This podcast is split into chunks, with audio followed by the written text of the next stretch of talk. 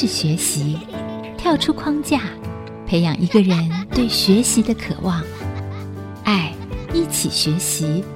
听见这世代。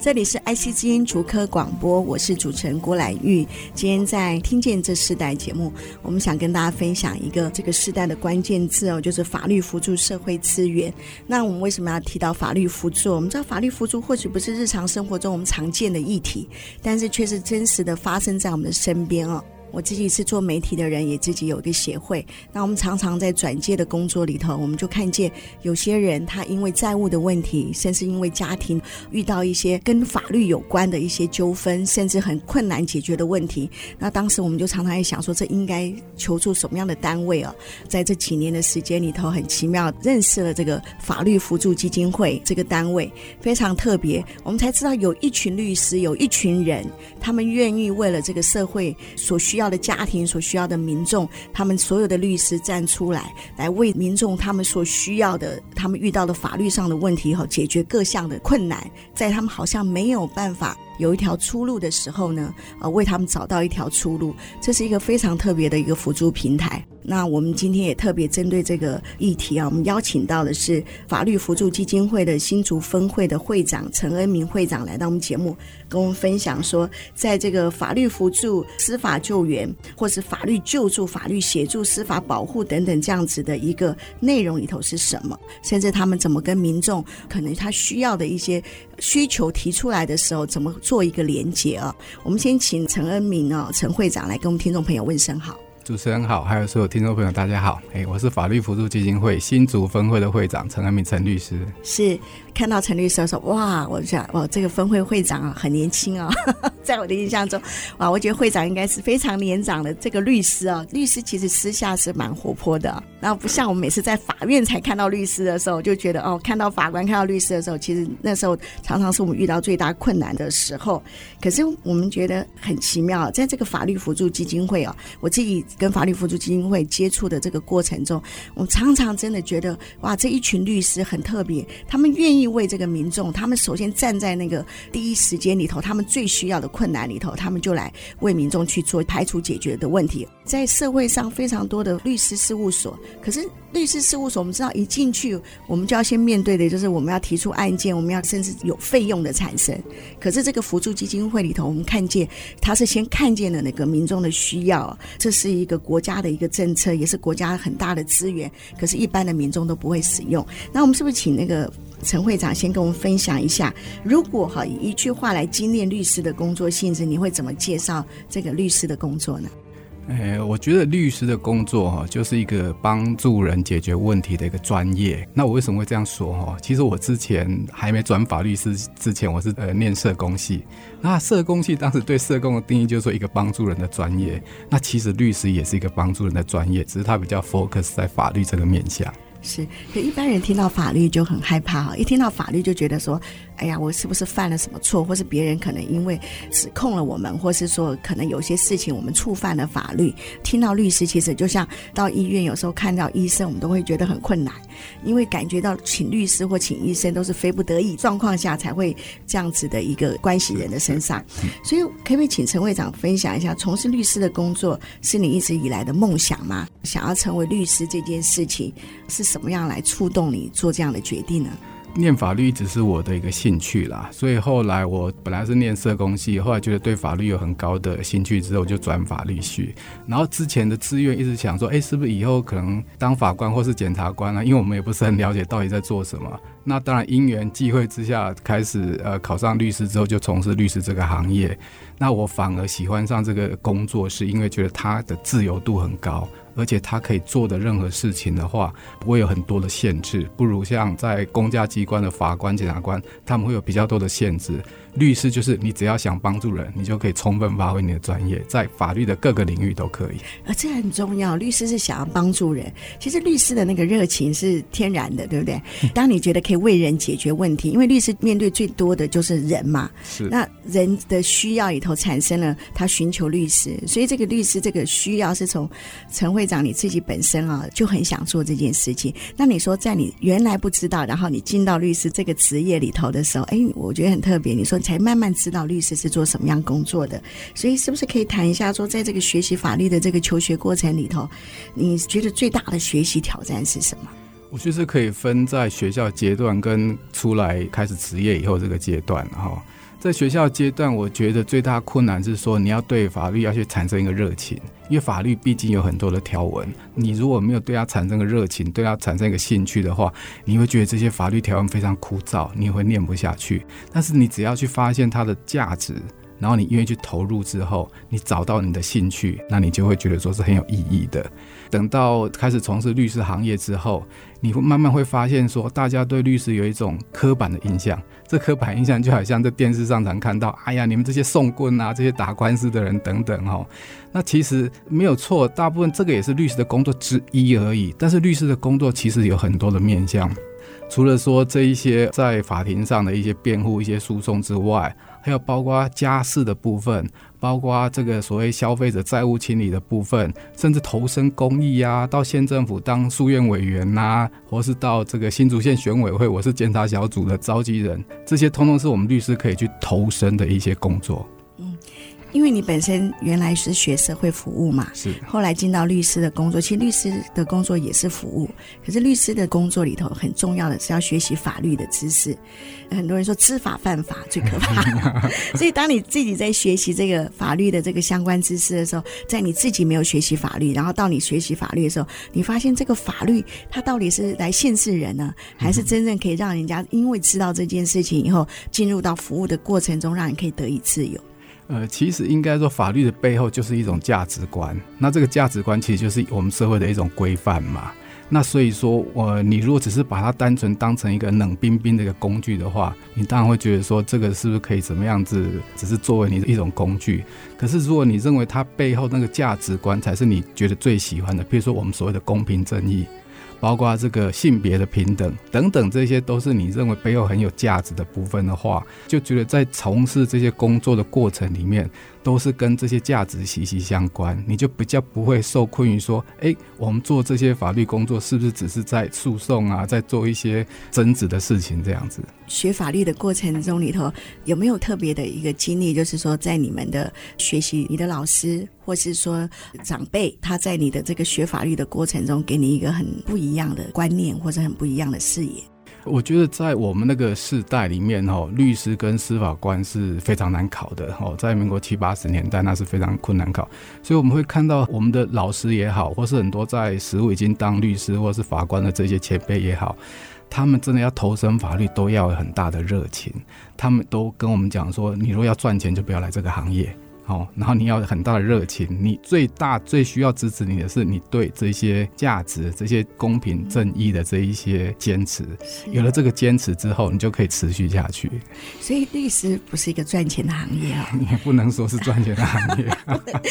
我一直以为律师就是那种哇，律师他在这个社会的地位啊，在社经的地位上，其实是一个阶级的。透过那个陈恩铭会长分享，其实真正做律师这个工作里头，他真的要为人服务，愿意为人服务这件事才是最重要的。那这也是他从社会服务的这个志向里头转成读法律相关的这个科系，然后从律师的职位，到又进到一个社会辅助的平台。我们知道，如果没有为人服务的心，然后也没有为国家想要做一些事情的话，无论你是在哪一个职业，在哪一个立场里头，你都会觉得很困难。是，只是做商业性成为你的职业的时候，人走到一个程度的时候，就会觉得生命会很枯干。对，你突然不晓得要追求什么东西。对对，所以我们今天才会特别跟大家分享这个法律辅助社会资源到底是一个什么样的内容，可以提供给人民做什么样的一个辅助啊？我们在这一段，我们先休息一下，我们将下一段部分，我们继续邀请法律辅助基金会新竹分会的陈恩明会长来跟我们谈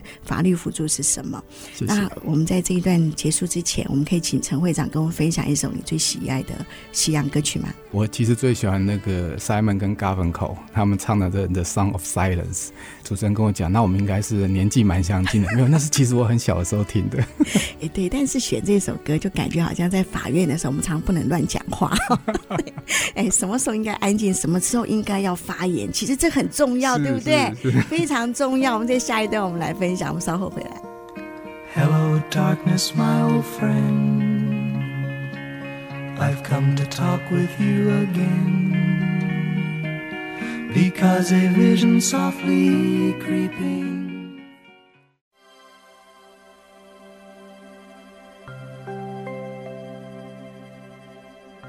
欢迎回到《听见这世代》，我是主持人郭兰玉。今天在《听见这世代》节目里头，我们访问到来宾是法律辅助基金会的新竹分会的会长陈恩铭会长哦，他本身自己也是一位律师，跟我们分享法律辅助社会资源啊，关怀的这个网络到底是一个什么样的一个平台？我们一般的民众要怎么呃利用和寻求这样的资源？那我们刚刚在前一段部分，陈会长跟我们分享，他原本是念社会服务相关的科系，到后来转到法律科，他真正最想做的就是想要为人服务。其实为人服务的心哦，是我们很自然本人啊，我们就想要做的一件事情。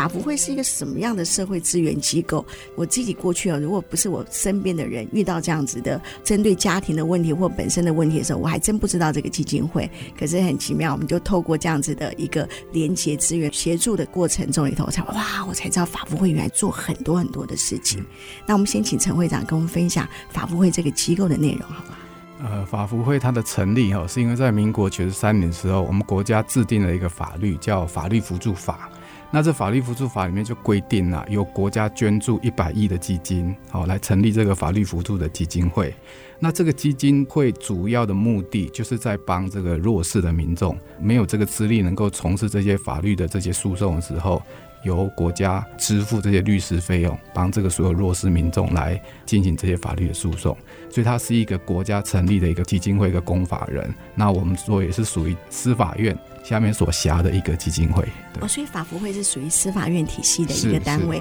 那它也算是一个国家资源单位。是是没错的。嗯。所以每年国家有大概编了十四亿左右的预算。哦，这个十四亿左右的预算，除了这些组织人事经费以外，大部分就是对所有的民众的案件里面辅助律师的这些律师的费用。但这个律师的费用是一个比较义务象征性质的费用，它比市面上的这个律师的酬金是要低很多的。嗯，想当然了，因为它是一个服务的单位，也是一个平台，是一个开放资源的平台。所以，什么样的关键让陈会长决定进入到法服会这个平台？呃，其实法律扶助基金会，我常常在想哦，它是一个类似像虚拟组织啊。虚拟组织就是我们除了少部分的这些专职人员以外，大部分在完成这些工作都是律师。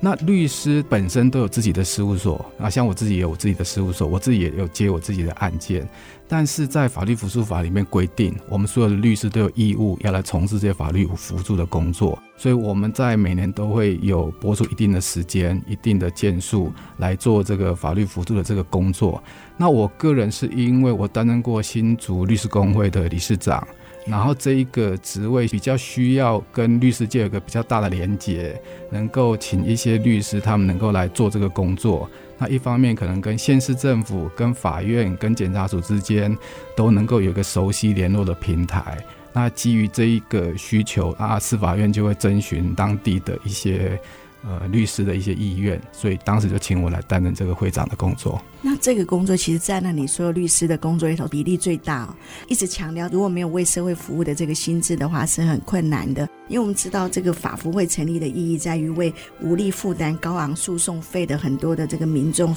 所以，那个无力负担，通常我们是讲它的基准是怎么判定的？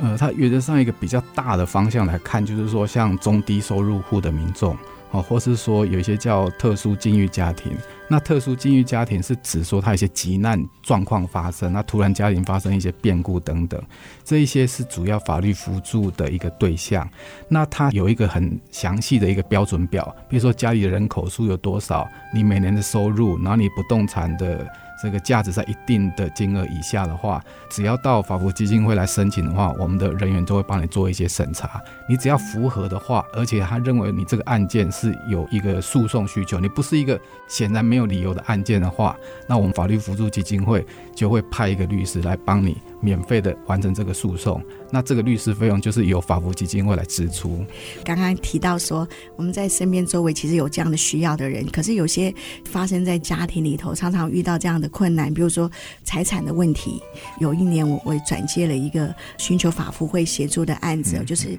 非常高知识分子的教授，他常年在美国、台湾飞来飞去，然后他娶了一个大陆的妻子，是，然后在这个过程中里头，其实他大部分的时间工作都在台湾，结果有一天他就收到了那个他太太。写的就说他们婚姻无效，因为他没有行使丈夫的权利哦。哇，这么常常在学校里头教育很多很多的这些学生们的这教授突然就慌张了，哇，就不知道该怎么办，因为他发现他可能会失去他的妻子、他的孩子，甚至他的财产。当我们遇到这样的案子的时候，我们就赶快请法服会协助。好那，在过程中里头，哎，我就发现，其实有些人他可能本身就具有在某些专业知识的领域，可是他遇到法律的问题，开始的时候会慌张，对不对？是，所以说我们刚才所提到哈，虽然法律辅助是针对这个，比如说中低收入户或特殊境遇家庭的这个民众来提供协助，但是我们还有一个很重要的一个呃工作项目，叫提供法律咨询。哦，也许不一定要到直接派案成案，但是你只要有任何的法律的这个需求需要咨询的时候，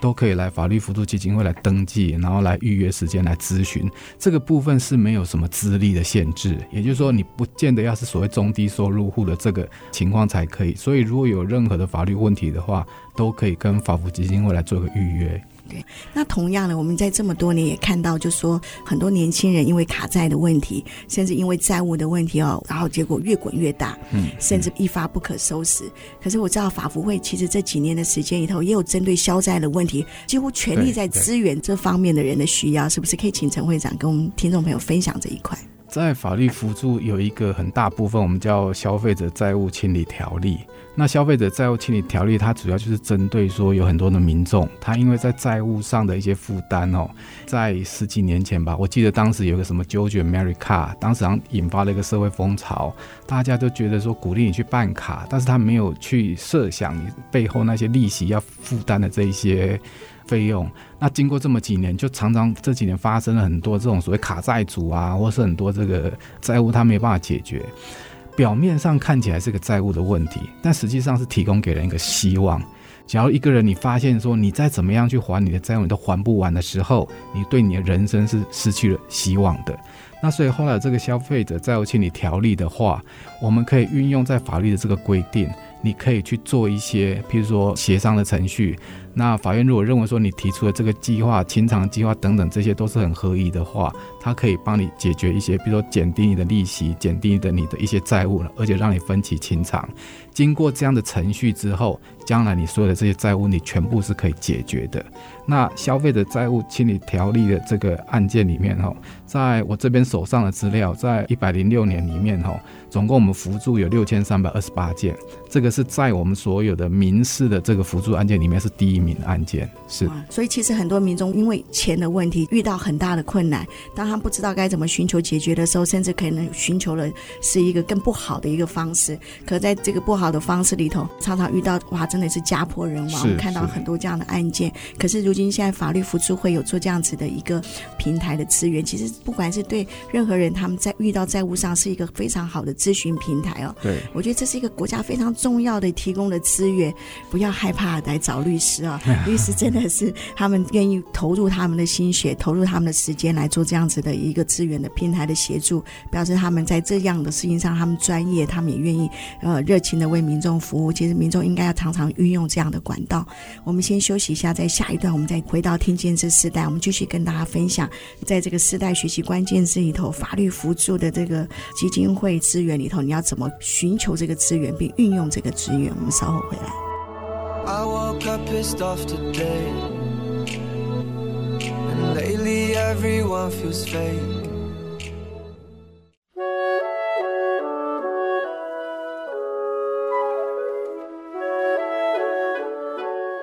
欢迎回到《听见这时代》，我是主持人郭兰玉。今天在《听见这时代》节目里头，跟大家分享的时代学习关键字是法律辅助的社会资源啊。跟我们一起分享这个议题的来宾是法律辅助基金会新竹分会的会长啊陈和明会长来到我们节目。那会长，我们在这一段部分，我们是不是可以请你跟听众朋友分享一般的民众啊，他寻求辅助的法律问题啊？刚刚我们其实在前段有谈到债务的问题是其中一个嘛？那整个种类别，我们是不是可以跟听众朋友分享？也许他们正在发生这样子事情的听众，他们可以寻求这个类别，让知道啊，原来我也可以寻求这个法律辅助的协助。其实哈，我们应该这样说啊，所有的你只要遇到的法律问题哈，而你只要是中低收入户或是这个特殊境遇家庭，然后你这个案件不是那种显无理由的案件，你可以来跟法服申请。那依照我手边的这个统计资料哈，我们如果把它做一些分类了，有包括一些刑事案件、一些民事案件或是一些家事案件，都有在我们辅助的范围。那我们就举刚才主持人提到一个这个所谓家事婚姻的这个案件来看的话哈。包括离婚呐、给付抚养费用哈，或是子女的监护权，这些都是经常会接到这个法服的申请。因为其实在一个婚姻案件里面，我们要处理三件事情，除了这个双方是不是要离婚之外，那另外有包括子女的这个监护权，只要小孩未成年的话，二十岁以前的话，监护权要决定。另外当然就是双方的财产要怎么来做分配哦，所以这个在家事部分大部分都是属于这一类的。那民事的部分，就像我们刚才跟主持人讲，最多最多的案件就是消费者债务清理条例的这个案件，那其他包括一些车祸啦、所谓侵权行为啊、所有权的等等这些案件都有。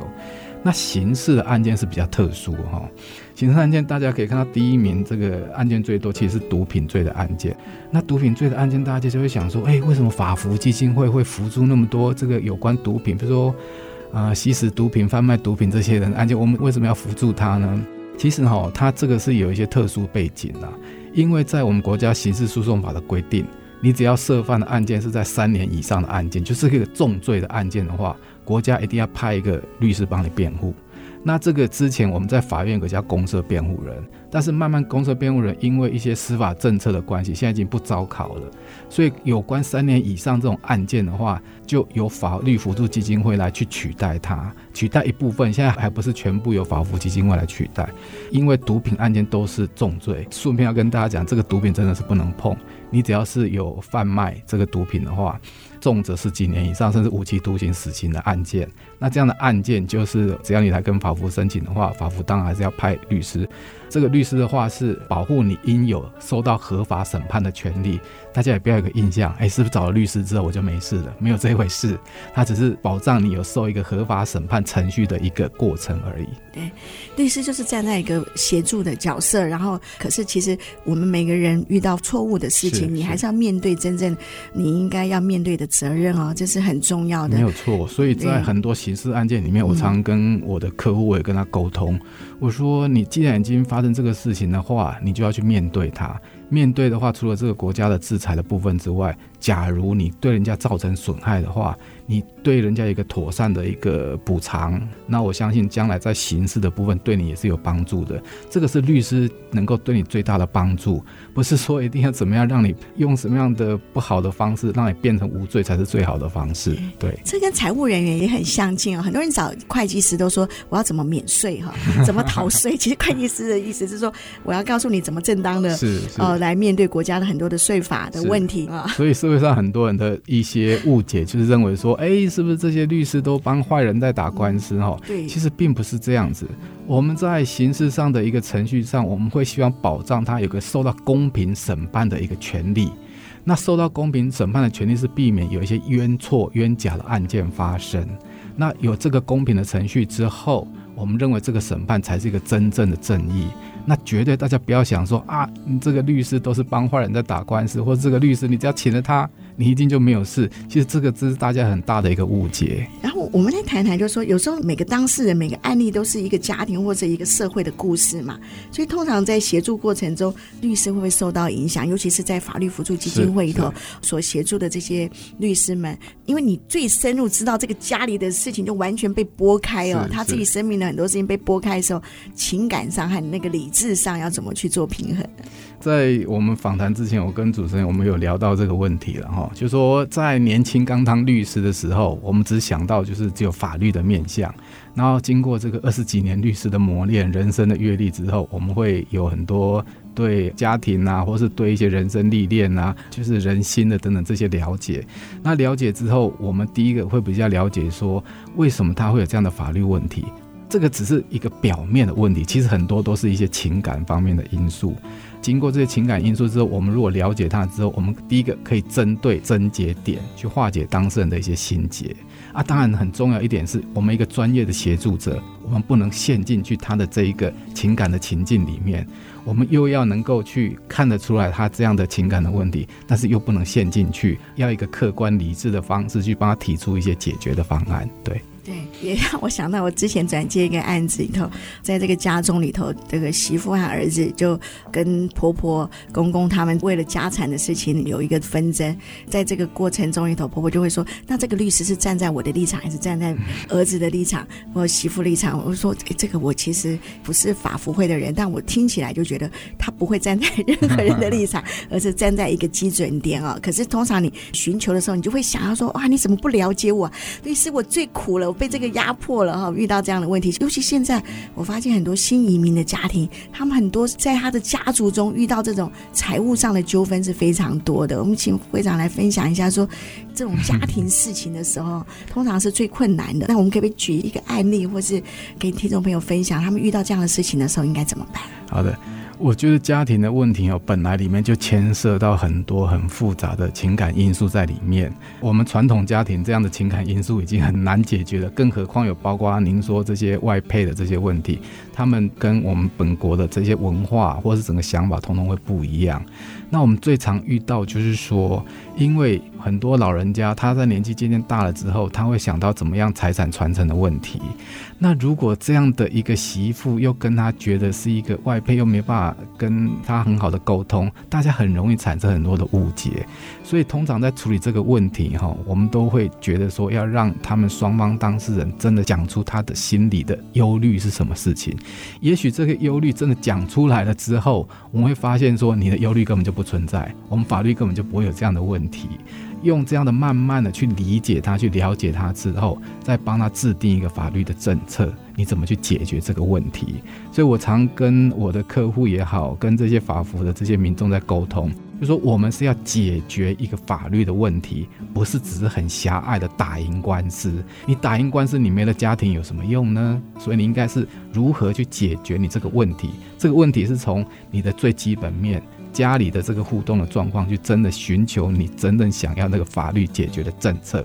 对，我让我想到圣经中的一个话说：如果没有爱，就如明德罗想的拔一样。人如果在没有爱中里头，其实你赢了全世界，其实你也输了自己的生命和生活的那个价值性哦。通常我们讲法律问题和权益主张，它的差别在哪里？法律的问题跟权益的部分哦，通常就是说每一个人可能会遇到各种不同的法律的问题。我们在法律里面会规定说，你有什么样的权益可以去主张。那这个权益的主张的话，就是我们常常讲的说，你至少你要知道，第一个法律太多了，你不可能全部都知道嘛。你要知道怎么去取得这个协助，在这个协助里面，你要依照这个专业人员的建议给你去，不要道听途说，去用一些你自己想当然耳，或是很多大众传播媒体上的一些错误的观念去，好像就直接去解决你的问题，往往它是解决不了你的问题的。对，这会让我想到曾经我访问过一位医师哦，他也谈到说，他在医病的过程中里头，生病的病人就拿了哇整个医疗百科全书来找他，跟他说他应该是这样子。然后医生每次都要花很多时间听他讲完以后，然后告诉他说，我还是需要帮你诊断。那很多人对法律的，只是因为现在这个网络平台的这个世界，非常资讯是非常多的，对，所以当来寻求协助的时候，其实我觉得一个谦卑的心很重要，把自己当做是一个新的开始。真正听到专业者他们在协助和辅助的过程中里头，听到他们的意见的时候，自己再来做一个判断。我们先休息一下啊，我们，在下一段部分，我们要请陈会长跟我们分享，就是说，在这个很多的案件的当事人，当他是一个当事人的时候，他必须要一个什么样的心态？我们稍后回来。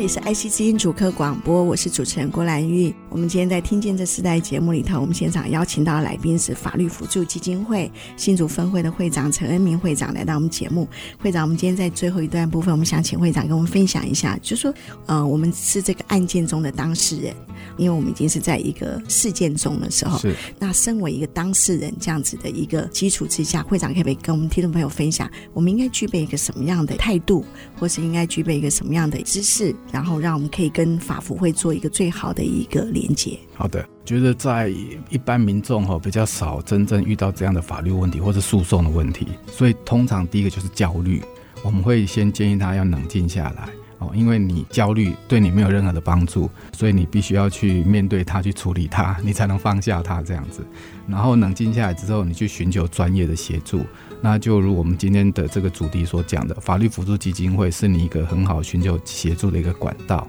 在法服基金会里面，我们会有专业的律师帮你做这个问题的解析，然后会提供一些在专业上处理的意见给你。那这样子的话，就可以让你比较正确的去处理这样的法律的问题。这个基金会会怎么去辅助陪伴这些当事人法律过程呢？我觉得从所有的民众来申请扶助，不管是你的电话，或是到我们基金会开始去接受面谈，或是案件的这个审查，哈，我觉得最重要的是我们会里的同仁，他们都是一群非常有同理心的这些专业的工作人员。所以，第一个，他们都非常的有同理心，他们也能够去理解。那同样的，除了我们的会务人员在做这些行政指导的时候会做这些引导协助以外，同样的，我们的辅助律师，我们也常常在跟大家做一些经验的分享的时候，我们常跟他讲说要同理心。嗯，同理心很重要。是。前阵子有看到一个报道，谈到一个演员，他的孩子啊，在学校写那那个作文的时候，就写他的爸爸的职业是警察。诶，没多久他就写他爸爸职业是律师，又没多久他就写他爸爸职业是医生。然后那个老师就做家庭访问说：“诶，呃，请问一下家长哦，你的职业为什么常常转换？”嗯、他儿子都不知道他的父亲是个演员，后来发现是个演员。有时候我们常常在一个职业过程中里头，我们的孩子们哈，其实是这个家庭成员中。常常会很关注在父亲这个角色里头，他们所扮演的角色。我们是不是在这个节目的最后的时候，想请教这个会长啊？就是你自己是律师，然后你又做法律辅助相关的这个服务人群的这样子的工作。呃，你的孩子当他知道你在做什么样的事情的时候，他们自己会不会常常去寻求你说：“爸爸，我的同学可能遇到什么问题，我身边什么？”他会不会对这个法律上面的问题是充满了好奇，甚至是对你这样的职业里头，他们怎么去了解？你怎么让他们知道你的工作呢？哎、我有一个儿子跟一个女儿，儿子今年大三，女儿大一，可是他们两位都不是念法律。哈哈，我跟我太太两个都是从事律师的工作，他们当然对法律这个领域多少都有一些了解啦。可是他可能觉得我们两个的工作还都蛮辛苦、蛮高压的，他们感觉不出有很大的兴趣啦。但是他们也常常会在这个环境里面会聊到一些法律问题，或是同学的一些法律问题，我想都是会有的啦。那我们都很尊重他他们自己的意愿，然后当然就是说，如果他学校也好，或是同学也好，有很多的法律问题的话，我们也常常会帮他们做一些协助、一些解答，都会遇到。对，是。那在这个节目最后，我们想请会长跟我们分享，就是说法服会要怎么跟这个社会啊、民众更加拉近距离，让人家觉得，哎，法服会其实不是一个很高的门槛，是，那是一个很亲近的。你们通常会做怎么样的一个努力？那我觉得今天就。是一个最好的机会啊！我们今天来到 IC 知音主客广播的话，我当然要做一个我们自己的一个介绍啊。如果你有任何问题的话，你可以先在网络上搜寻法律辅助基金会，然后你如果在新竹，你就可以从新竹分会里面来看，然后就会有我们的这个电话。你有任何问题都可以打电话来跟我们的这些志工，我们我们的服务人员来做一些预约、一些咨询。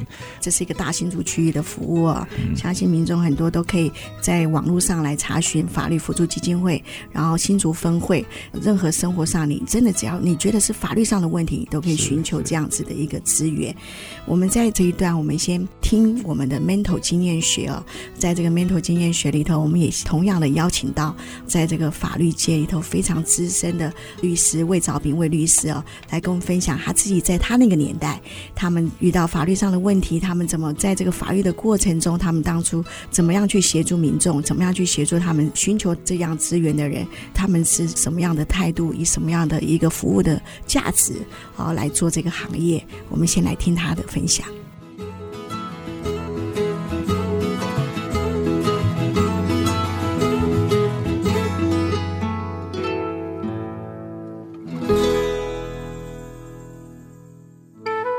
享彼此的学习价值，建立良善的生命传承。Mentor 经验学，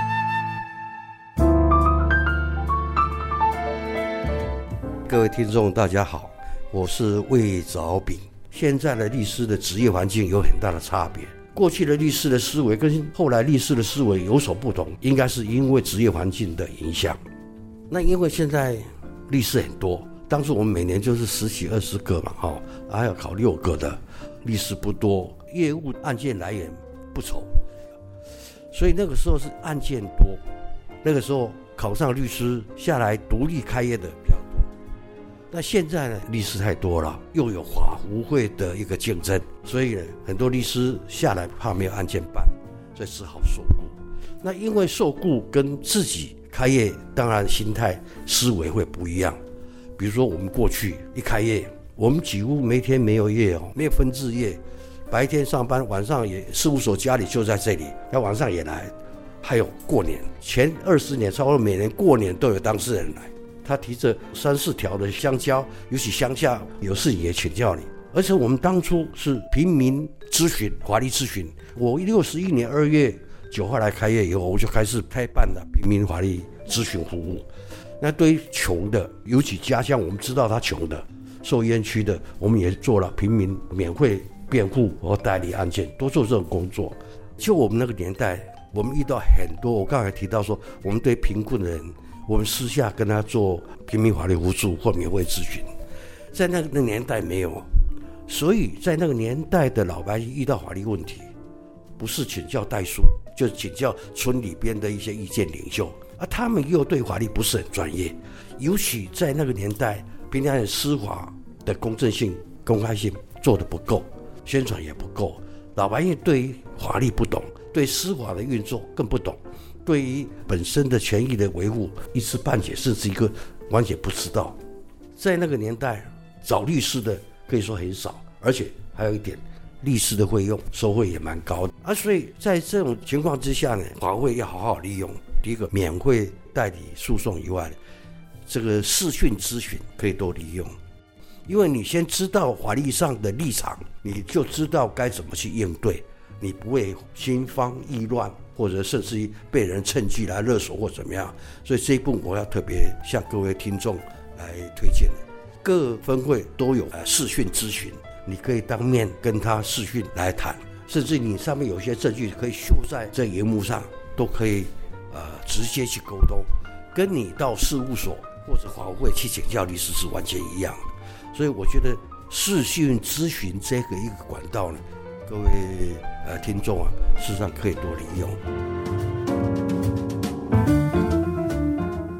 欢迎回到听见这时代。我们刚刚所听见的这个单元是 Mentor 经验学啊。我们邀请到来宾是魏兆炳律师，透过他的专业分享，我们希望给听众朋友更多这个宝贵的经验。那节目最后，我要请陈会长陈恩铭陈会长来跟我们听众朋友做一个最后的一句建议，就是说，当我们遇到法律问题的时候，我们应该要一个什么样的态度，让我们不会害怕，甚至让我们可以第一当下应该怎么办？就是第一个冷静。第二个，寻求专业的协助；第三个，不要忘记有法律辅助基金会。